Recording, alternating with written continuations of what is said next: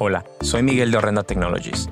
El podcast Controlando la Piscina es para todos los operadores, propietarios y profesionales del servicio de piscina que quieren aprender más de química básica y avanzada. Así como también de los mejores hábitos de mantenimiento para ahorrarse tiempo, dinero y evitar problemas. Muchas gracias por estar aquí. Si usted es operador de piscina, constructor o incluso si únicamente es el dueño, este es un episodio que no se puede perder. Estamos aquí con Carlos de Penter y es eh, ahora sí que se nos hizo por primera vez traer a un invitado especial, muy especial para nosotros en Horrenda. Él trabaja directamente con Penter. Tiene 27 años, me estabas comentando. Voy para 27 años. 27 años en la industria. En la industria. Entonces, probablemente es una de las personas más sabias con las que hemos tenido cualquier tipo de conversación. Y el episodio de hoy va a tener mucho valor para ustedes. Entonces, pues abróchense sus cinturones porque vamos a comenzar. Carlos, ¿por qué no te introduces y nos dices qué es lo que más te gusta de la industria? ¿Cómo empezaste en esta industria tan bonita? ¿Cómo te has desarrollado con Penter? Y pues, ¿cuál es tu área principalmente o a qué te dedicas? Bueno, bienvenido, bienvenido de nuevo aquí en nuestra casa. Gracias por, gracias por la invitación. Estamos aquí en la ah, casa de Penter, por cierto. Muchísimas gracias. Uh, pues para contarte, uh, yo empecé en el 95 con aquel que se llamaba PACFAB. Era una compañía que tenía filtros y bombas de piscina, muy conocida en la industria por los filtros Purex. Uh, empecé con ellos en el, en el, departamento de operaciones, un año, y de ahí pasé a, a, logística, casualmente por un año también, y de logística pasé a servicio al cliente. Entonces me tiré en servicio al cliente y empecé a trabajar con Latinoamérica. Y aparte de eso, con todo el mundo, todos los clientes que nosotros teníamos dentro de, o fuera de los Estados Unidos, todas las órdenes de compra y todos los envíos pasaban por mi oficina. Todas las personas que hablaban principalmente español. No necesariamente español, sino que todo internacional. Internacional. Todo lo que eran ventas fuera de los Estados Unidos. Ok. Entonces, esa fueron una de las mejores experiencias que tuve como servicio al cliente, el cual lo hice hasta el 2005. Ah, en el 2005, pues ya pasé de lo que es servicio al cliente internacional a lo que es ventas internacionales con un enfoque para Latinoamérica, porque se, uh, ya Latinoamérica estaba creciendo y había una, un, un hambre de, de conocimiento, uh, unas ganas de, de, tener nuestros productos, pero no teníamos un representante que hablara español. Ningún tipo de soporte en, técnico. Ningún tipo de soporte. Había soporte técnico, pero muy poco, pero entonces yo quería, uh, la compañía quería que yo empezara a, a lo que es crecer en el mercado en Latinoamérica. A desarrollar esa área. A desarrollar el área de Latinoamérica, el cual lo hice desde, podría decir, desde el 97 como servicio al cliente internacional y de ahí del 95 hasta el 2012 como vendedor, encargado de lo que es todo Latinoamérica. Pues eso, eso es algo muy increíble porque incluso ahora en día me ha tocado a mí descubrir, trabajando con Horrenda, me he dado cuenta que pues hay un una hambre muy grande de conocimiento y que desafortunadamente, especialmente en español, muchas veces está desatendida, no le dan el, la atención necesaria y pues por eso es muy importante tener a personas como tú aquí con nosotros que están constantemente día a día esparciendo el conocimiento y la experiencia. Yo vengo comenzando en esta industria y como estamos platicando el día de hoy más temprano. Yo siento que en esta industria siempre uno va a seguir aprendiendo y es importante seguir aprendiendo. Y pues muchas gracias nuevamente por estar en este tipo de, recursos, en este tipo de media para pues esparcir la palabra. Entonces, el episodio de hoy va a ser muy importante. Vamos a hablar de básicamente las tres leyes para mantener una piscina y el equipo también, para mantener la calidad y la piscina en las mejores condiciones posibles. Y a lo mejor, ¿cuál dirías tú que es la primera ley o la primera... Mm?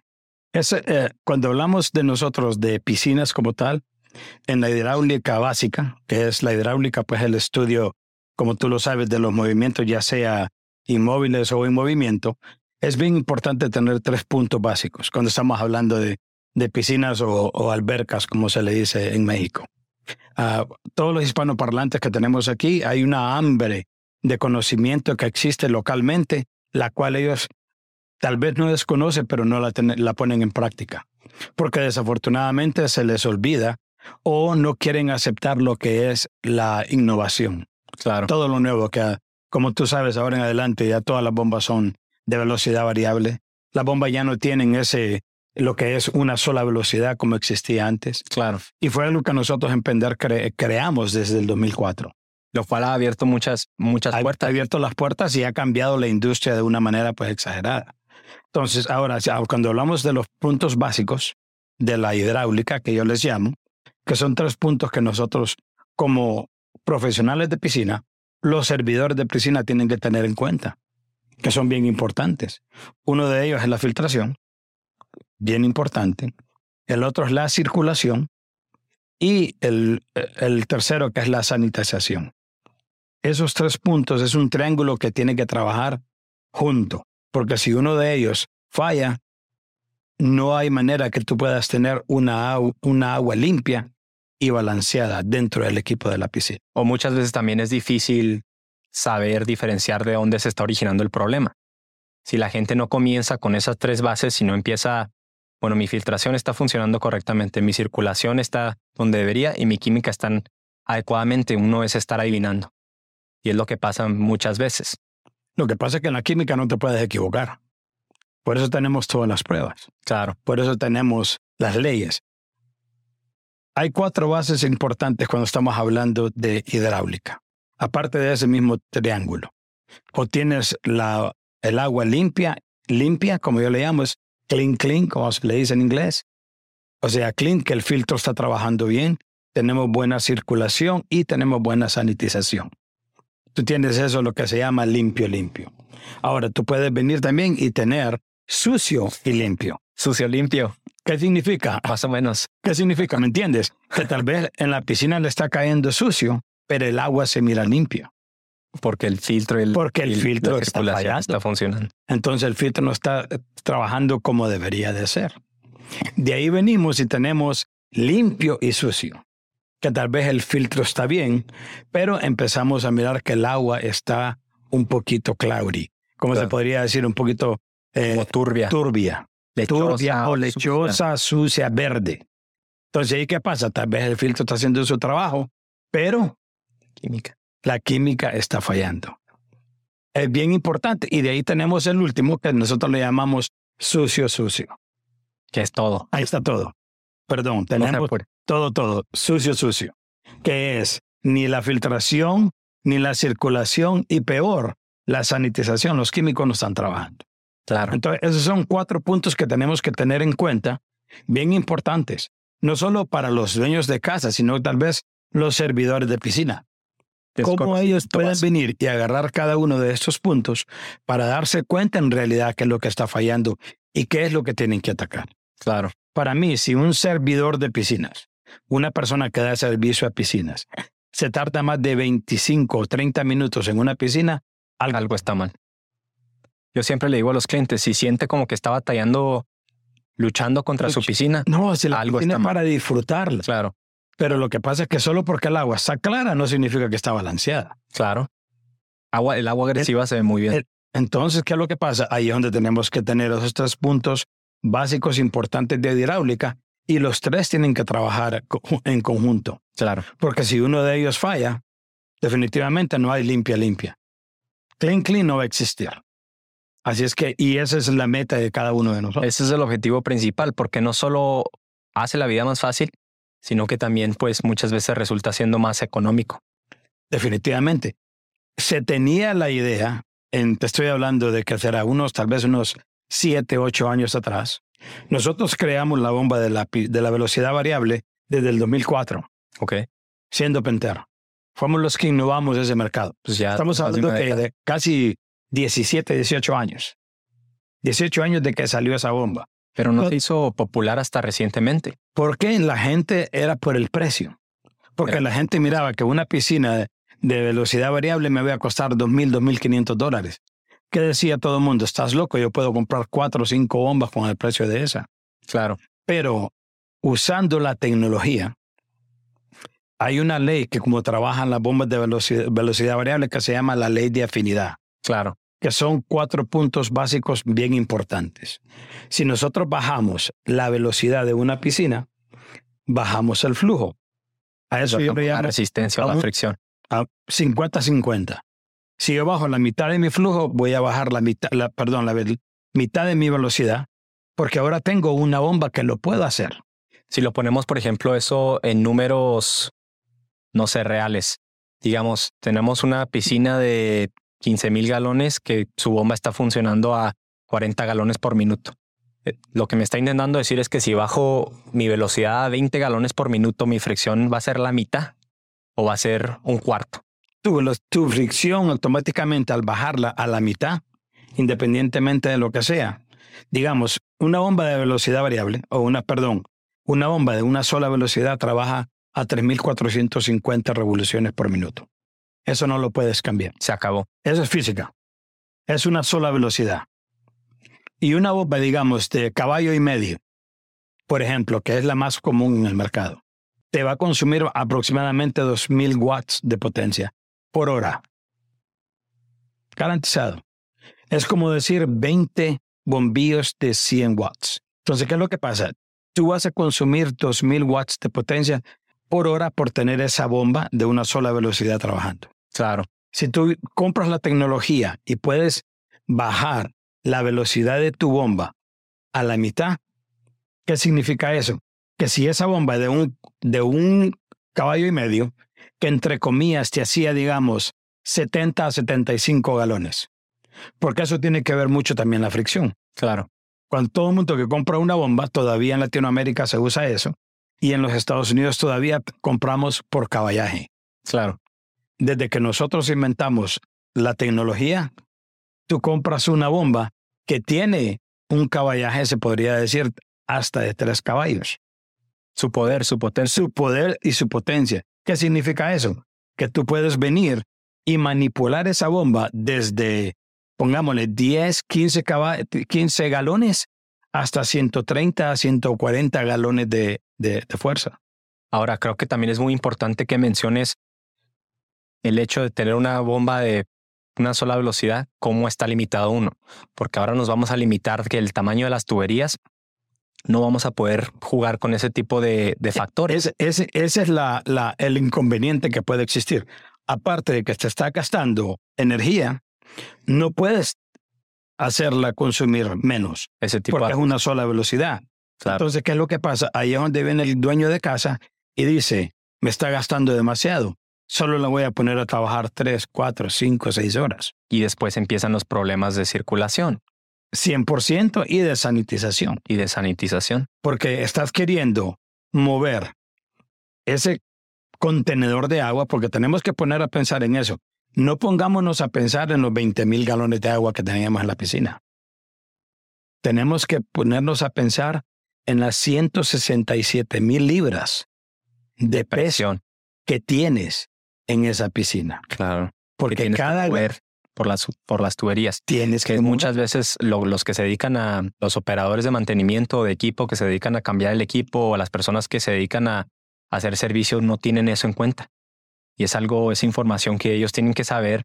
Eso es muy No lo tienen que memorizar, pero lo tienen que tener a la hora y especialmente también los constructores, los constructores a veces, porque después reemplazan las bombas y no saben exactamente el tamaño de las tuberías y terminan no causando solamente problemas. eso, sino que no saben ni que, con qué tanta agua ellos están trabajando. Claro, Porque la mayoría vienen, miran la superficie de la piscina y dicen, oh, ahí tenemos 15 mil galones. 15 mil galones exactamente. 15 mil galones, exacto, solo porque este se parece a aquella y voy a usar es tanto de cloro, tanto de todos los químicos que necesito usar, sin saber que tal vez esa piscina tiene de 8 a 4 de diferencia en, el, en la profundidad promedio, que tú te vienes a promediar es de 6. Pero ¿qué pasa si en realidad tienes 3 y 5? Que sería un promedio de 8. Claro, Si tú miras esa diferencia en la profundidad de esa piscina entre 6 a 8, tú te vas a dar, o de 6 a 4, tú en realidad te vas a dar cuenta la diferencia en galones, los cuales no estás tomando en cuenta. No, y aparte también es una bola de nieve. Es Empieza, buena- eh, claro, empieza pequeño y se empieza a hacer más grande y, y el problema también es que ya, ya no lo vas a poder controlar. lleva a tener repercusiones a la hora del mantenimiento. Porque Bueno. la persona que piensa que a lo mejor esa piscina mide 15 mil galones y llega y está dosificando, agregando los ajustes pensando que son 15 mil galones, cuando en realidad la- a veces la piscina es mucho más pequeña y están sobreajustando su química y están más que nada pues gastando también sus químicos porque no saben exactamente el volumen. Entonces es muy interesante para mí cómo los malos hábitos se reflejan en cada uno de los factores. Tú- yo lo tengo muy presente porque me he dado cuenta en el aspecto, en el factor de la química y tú lo tienes muy presente por la circulación, Circulación, por la filtración. la tubería como tal. Digamos, Entre tú y yo, el 75 al 80% de todas las piscinas que existen están construidas con tubería de uno y medio. de uno y medio. Hoy por hoy. Tal vez en los últimos 5 o 7 años ya han venido y tratando de hacer todas las piscinas nuevas de dos para arriba. Pero estamos hablando de que hay que darle servicio a todas esas millones y millones de piscinas que existen en el mercado y que tienes tubería de uno y medio. Si nos ponemos a pensar a cuántos pies por segundo, que es como se controla la velocidad del flujo de entre ese espacio pequeño, dentro de la medida de la tubería. Estamos hablando que una tubería de uno y medio, cuando hablamos de seis pies por segundo, para ahorrar energía, que es parte de la ley de afinidad, que es parte de las recomendaciones de lo que es la Asociación de Piscineros. ¿Cuál es la velocidad de la bomba máxima que se puede poner en una tubería de una y media? Pensando económicamente. Económicamente, para ahorrar energía, seis pies por segundo, Y eso transformado a galones por minuto, ¿cuánto sería? 37 galones por minuto. So, Ahora, máximo, que lo, lo principal, serían a 8 pies por segundo. Que en una tubería de uno y medio no debería de pasar a más de 50 galones por minuto, por medidas de seguridad. por medidas de seguridad. Entonces, 37 galones por minuto, A 50 37 galones por minuto a de 50 manera económica y 50 para para de seguridad. seguridad. Y estamos diciendo que generalmente el 80, 70, 75% de las piscinas tienen tubería de uno y medio. Todas las piscinas viejas anteriores a menos de 5 años están construidas en una tubería de uno y medio. Y ¿Por bueno, qué? ahora, ahora qué Pero- pasaría si Sí. tienen una piscina de uno y medio y tienen una bomba de una sola velocidad y la bomba pues no la pueden correr? ¿Qué tal si la bomba en cuanto a propiedades, cuánto generalmente corre una bomba de una velocidad? Lo, lo que pasa es que esa bomba de una sola velocidad te va a seguir caminando, corriendo a 3.450 revoluciones por minuto, porque no la puedes controlar. Claro, Ahí viene el gasto eléctrico. Primero, son casi 2.000 watts de potencia por hora. claro. Estamos hablando de 20 bombillos de 100 watts cada uno, como estaba hablando anteriormente. Segundo, como no puedes controlar tu piscina, al querer pasar a más de 50 a 60 galones por minuto por esa tubería, ¿qué es lo que pasa con la resistencia al flujo? Incrementa, porque la fricción está demasiado rápido. Que es como le dicen en inglés head friction. Head friction, yeah. El TDAH automáticamente te incrementa, entonces definitivamente no es que estás pasando más agua por la piscina. Imagínate que tú abres el, eh, tu manguera del jardín. ¿Qué haces tú para incrementar la presión? Pues hago el flujo más pequeño. No haces el flujo más pequeño porque la llave tú la abres. Claro, Lo único que haces es taparle, aumentar la presión. aumentar la presión enfrente. ¿Y qué es lo que uno que estás haciendo?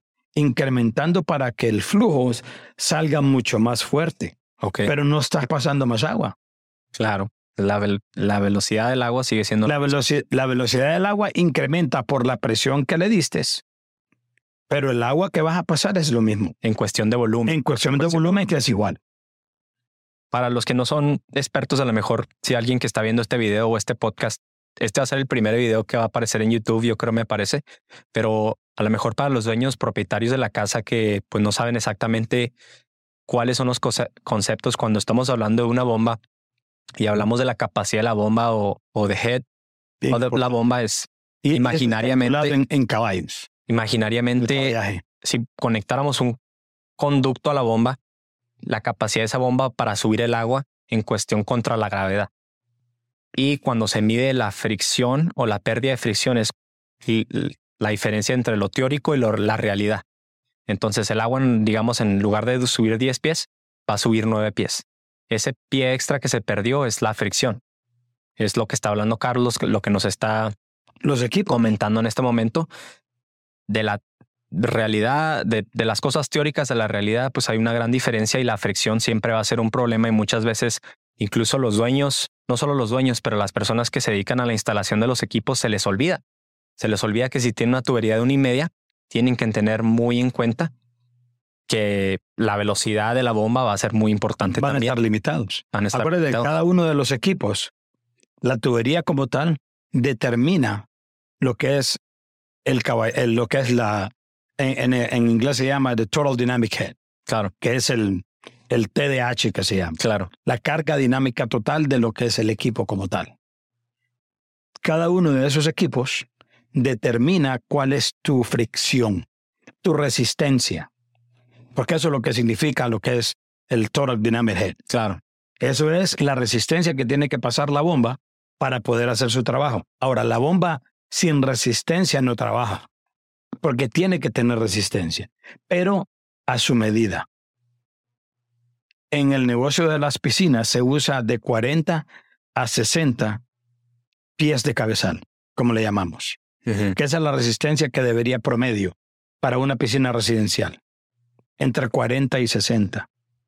Por eso es que tenemos un, puedes ver un manómetro de presión en los filtros, porque el filtro te dice cuándo está limpio y cuánto está subiendo. Acuérdate que cada pulgada de presión que tiene, tú tienes que aumentar 2.3 pies de presión, Eh, porque eso es lo que significa un PSI. claro. Una pulgada cuadrada de presión equivale a 2.3 en referencia a la altura del cabezal que la bomba tiene que trabajar para poder hacerte lo mismo que quieras hacer en el principio. ¿Qué significa eso? Que cuando el filtro se está ensuciando, la presión aumenta. Y al aumentar la presión, ¿qué pasa con el flujo? Pues la El flujo disminuye claro. Y la bomba va a trabajar más arduamente, mucho, mucho más. lo cual significa que se va a gastar más dinero, se va a gastar más gastar más dinero, el equipo se va a dañar más pronto. Claro, porque definitivamente está trabajando a una presión, porque tienes una bomba de una sola velocidad. Ahora, nosotros como fabricantes ya no podemos hacer esas fábricas, esas bombas. No sé si te has dado cuenta de la ley que pasó el año pasado. empezó en California, En julio, bueno, empezó en California hace muchos años, que dijeron aquí ya no. pero allá no, que era el no Title pueden. 20, sí, desde mil- 2006. Claro. Pero, y ellos lo han tenido y puesto en práctica.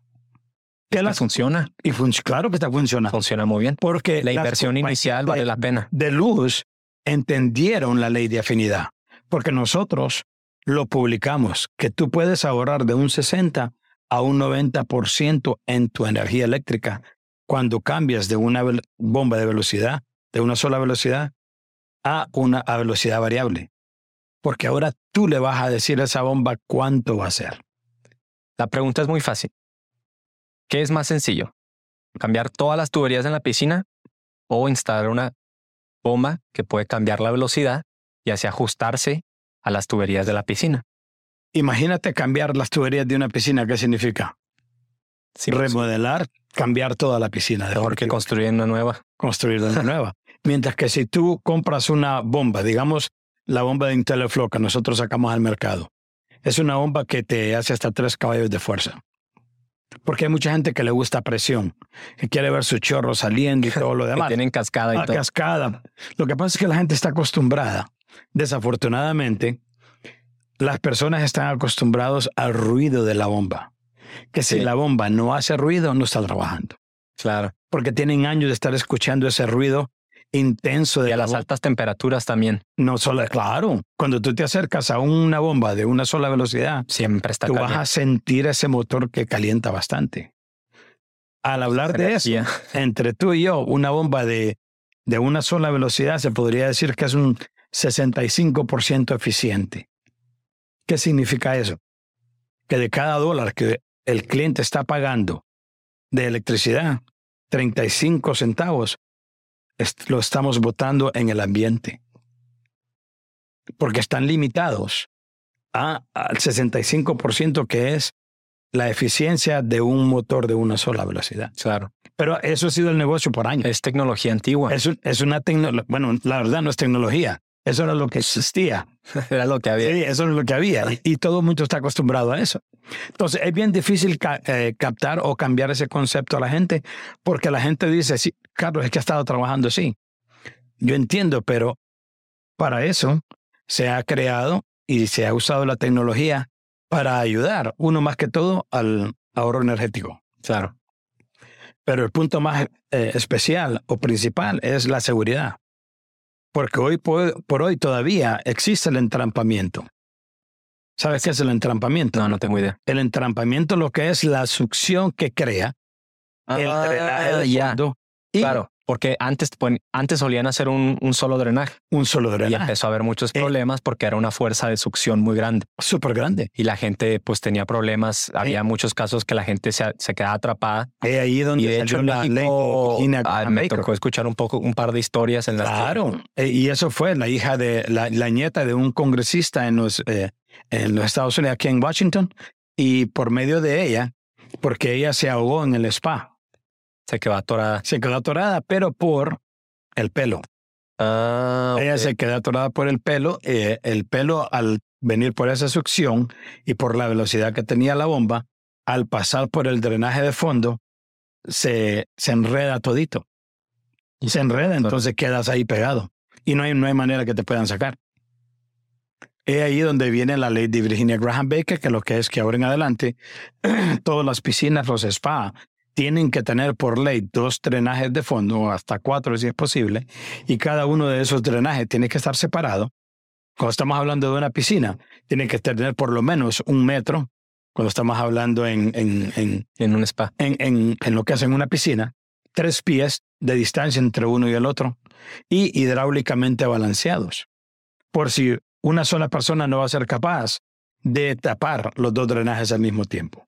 Ya, De esa manera, pues la persona nunca se va a quedar pegada. claro. Pero más sin embargo, todavía eh, eh, estamos creciendo en eso y es una ley que entró desde el 2008. O sea, es algo que ya tiene 14 años de, de, de estar en cumplimiento y todas las ah, piscinas comerciales por ley tienen que seguir ese estándar.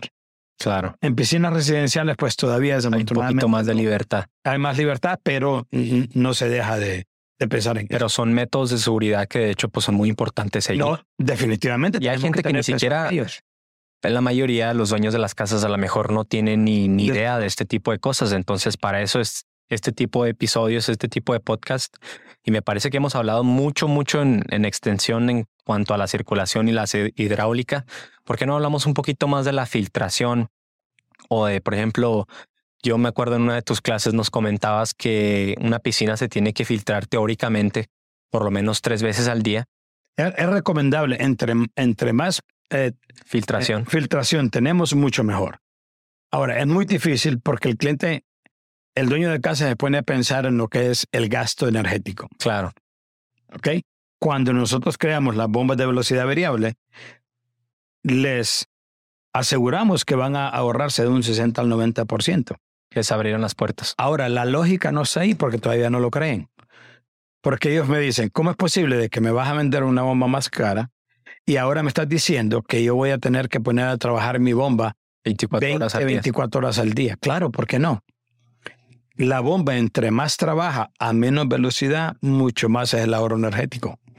Hablamos primero, ¿te acuerdas de la velocidad en referencia al flujo? Claro. De ahí tomamos un poco y hablamos de la resistencia Claro. la cual se reduce en un 75%, al solo nomás quitar la mitad del flujo. Pero ¿qué pasa con lo que es el gasto de dinero eléctrico, de energía?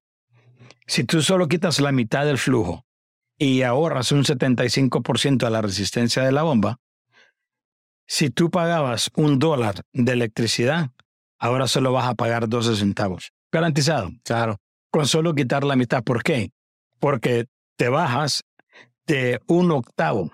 Solamente vas a necesitar la energía de un octavo para poder manejar la, la mitad de la velocidad de esa bomba.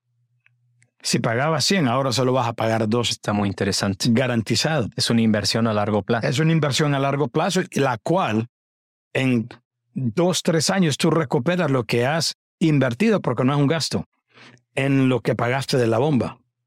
y las bombas hoy por hoy. Y claro, y a lo mejor no tanto en el enfoque solo como el dueño de la piscina o el dueño de la casa, pero también al operador o a la persona que se dedica al servicio o al mantenimiento de la piscina le va a hacer la vida mucho más fácil, porque ya no tiene que estar constantemente corriendo esa bomba, la puede ajustar, la puede controlar. Obviamente tiene que saber manejar los conceptos y Penter es una de las marcas que mejor se encarga en en proporcionar soporte técnico, en enseñarles a usar el equipo de manera ventajosa, programarlas, enseñarles cómo funciona 100% en, en óptimas condiciones y eso es muy, muy importante el soporte técnico. Entonces, no, no solo es beneficio para el dueño de la casa, sino que también es beneficio para, para los operadores. Imagínate para los que hacen el mantenimiento. se va a tardar ahora para llegar a ver esa piscina? Claro. Y ahora que todo se está haciendo también por medio del celular, por remoto casi. todas aplicaciones. Claro todos los sistemas de automatización que existen ahora y nuestras bombas son compatibles con todos nuestros sistemas de automatización. Ahora tú puedes venir y controlar lo que es la filtración, las horas, no solamente eso, la sanitización de la piscina por medio de una aplicación. Así es. Porque ya existe, ya todo está de una manera, hasta el mismo sistema te manda una notificación cuando algo está fallando.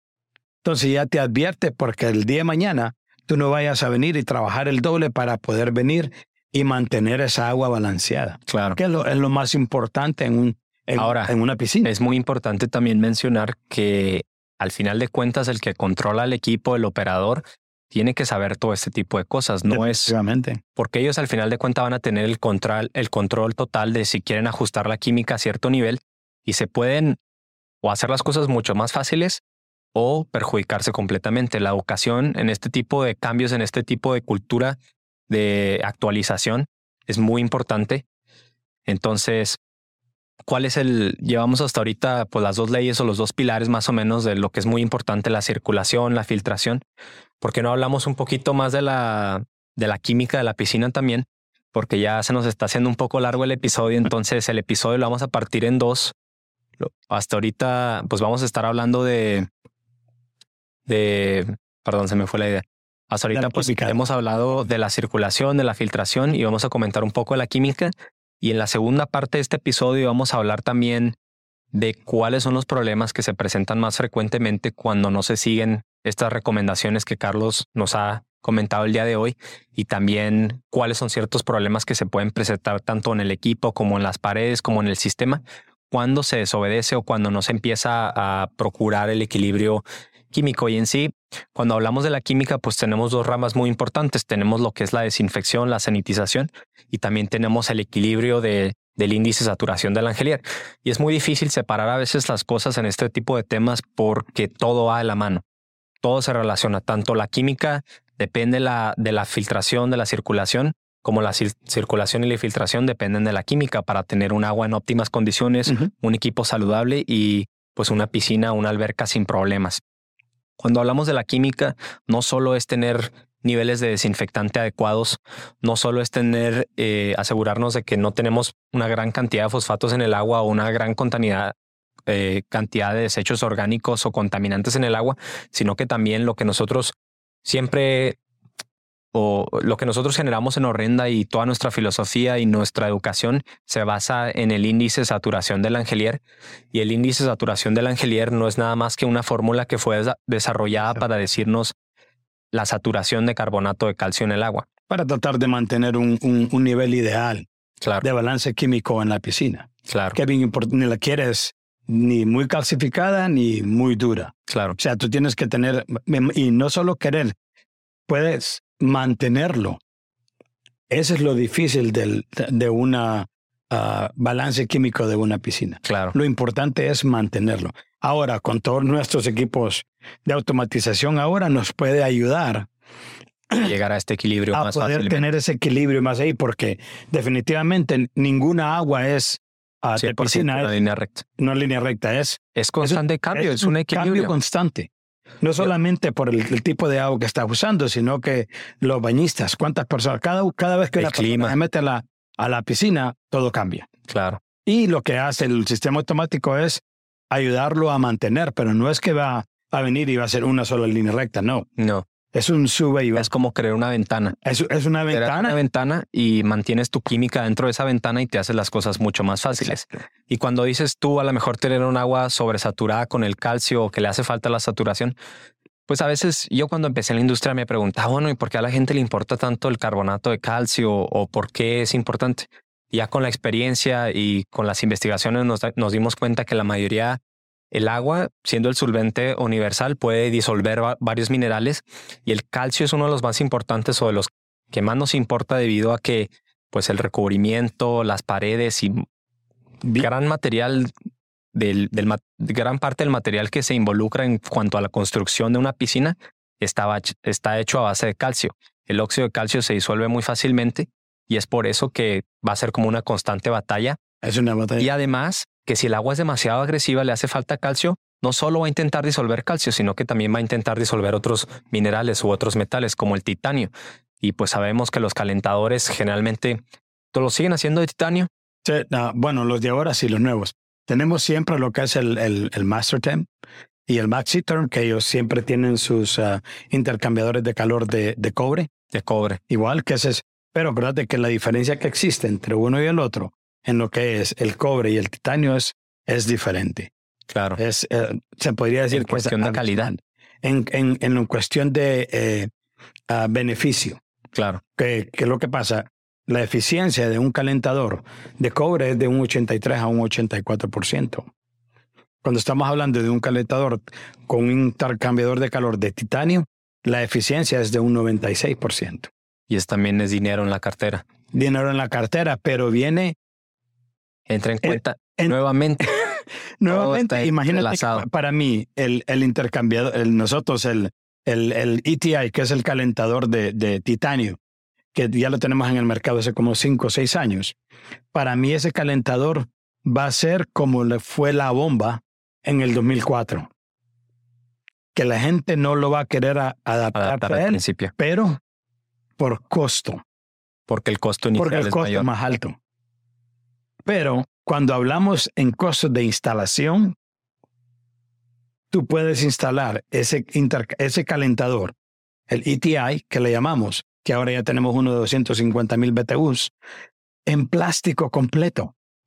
Estamos hablando de entrada y salida de aire sin ningún problema, porque no calienta tanto Claro, no como un intercambiador de, de calor de un Maxi Tem o Master Tem que tú tienes que tener doble pared de stainless steel, de acero inoxidable, que el costo de para poner esa tubería para sacarla para afuera por el monóxido de carbono es carísima. Mm.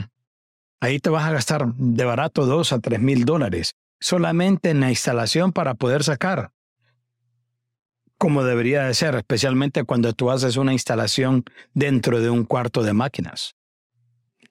Mientras que ese calentador nuevo, que es de titanio, aparte de que es resistencia- resistente al químico, la cual todos nos creamos expertos, especialmente nuestros servidores de piscinas, que dicen, oh, yo manejo el agua de la piscina al 100%. Una persona que llega solamente una vez a la semana a ver a la piscina, Y saben que Y- pues cosas como el pH no Claro, se pueden no se puede. un par de horas. no se puede. Entonces, ¿qué es lo que pasa? Que lo puedes perder en, en uno menos de una hora. Claro, Entonces, ¿qué es lo que pasa? No, que yo lo mantengo, que todo está bien, pero tal vez ese calentador no le dura ni seis meses. Porque el primero que te en realidad te va a decir a ti que tu química está fallando es el calentador. Porque se te va a empezar a calcificar. Estabas hablando de los, pro- están- empiezan los problemas de las llamadas de del- garantía y, y es un pleito total. Y es un pleito total, lo cual problemas de, de química no tiene nada que ver con garantía. Claro, Pero eso es bien importante que nosotros eh, nos acerquemos a las personas que dan servicio, en, especialmente aquí dentro de los Estados Unidos, y que por lo menos saquen su certificación de CPO. claro. Porque desafortunadamente, no, que, no, no me quiero salir del tema, pero es bien importante para que ellos se den cuenta que no solo es venir y agarrar dos galones de cloro y tirarlos y tirarles el calcio. Tenemos que la calidad total, los, los eh, Sólidos el disueltos. TDS, el, el, la- el hardness, I mean, todo tiene que ver, la- el pH, Claro, todos tenemos que controlarlo. Yo soy ah, instructor para la PHTA, y lo he sido desde el 2014 y solamente lo hago internamente, pero ahí te das cuenta tú la falta de información, de educación, que en realidad está disponible para todos, pero que no la buscamos. Porque desafortunadamente hay muchos estados que todavía no quieren aceptar la certificación, pero eso no significa que las agencias o con las compañías que tú vayas a trabajar la vayan a exigir. Lo hagan como requerimiento. Lo hagan como un requisito o un requerimiento porque es muy importante. Eso sí, estoy completamente de acuerdo y pues yo me dedico principalmente a enseñar este tipo de cosas y me he dado cuenta que probablemente el 95% de las personas con las que he tenido clases siempre me dicen, no, el ISL yo no sé qué es, el índice de saturación del alquiler no sé para qué se usa.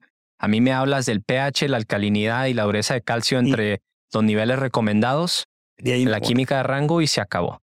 Ahora, pero acuérdate una palabra muy importante que tú dijiste cuando hablamos de química. Hay niveles recomendados, sugeridos. Claro. Y hay niveles ideales, que es muy diferente. Así es. Es muy diferente. Y hay que tener completamente pues conocimiento acerca del respecto. Se tienen que entender cuántas personas no saben exactamente qué es el pH. Habla, muy corto para que no nos metamos mucho en eso porque es bien difícil, pero imagínate que el recomendado para el pH es de 7.2 a 7.8.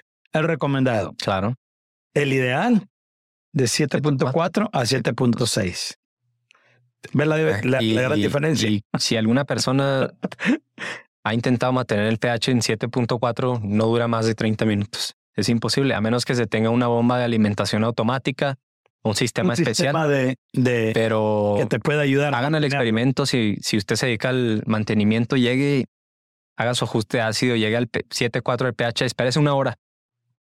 Lo, raro es que no, no se quedan una hora, no, llegan media hora. Menos es una hora, regresa una hora y mide el pH otra vez y se dará cuenta que en realidad el pH llegó a 7.6. Es imposible, pero pues tenemos varios episodios también acerca del pH y la alcalinidad y el índice de saturación del angelier, cómo usarlos a su favor. Ahorita pues ya nos fuimos un poco muy largo, pero pues muy, muy importante y muy relevante toda esta información. Vamos a hacer la segunda parte de este episodio en el que vamos a hablar ahora sí que cuáles son los problemas o las situaciones que se presentan si no, si no toman en cuenta las recomendaciones que nos compartió el día de hoy Carlos y obviamente las recomendaciones de la química también lo vamos a cubrir. Entonces, pues vamos a tomarnos un descansito ahorita y ahorita regresamos. Dale, muchísimas gracias. Gracias. Gracias por escuchar otro episodio más del podcast Controlando la Piscina. No se olvide de compartir, suscribirse o calificar este podcast o episodio. Visítenos en horrendatech.com para más información.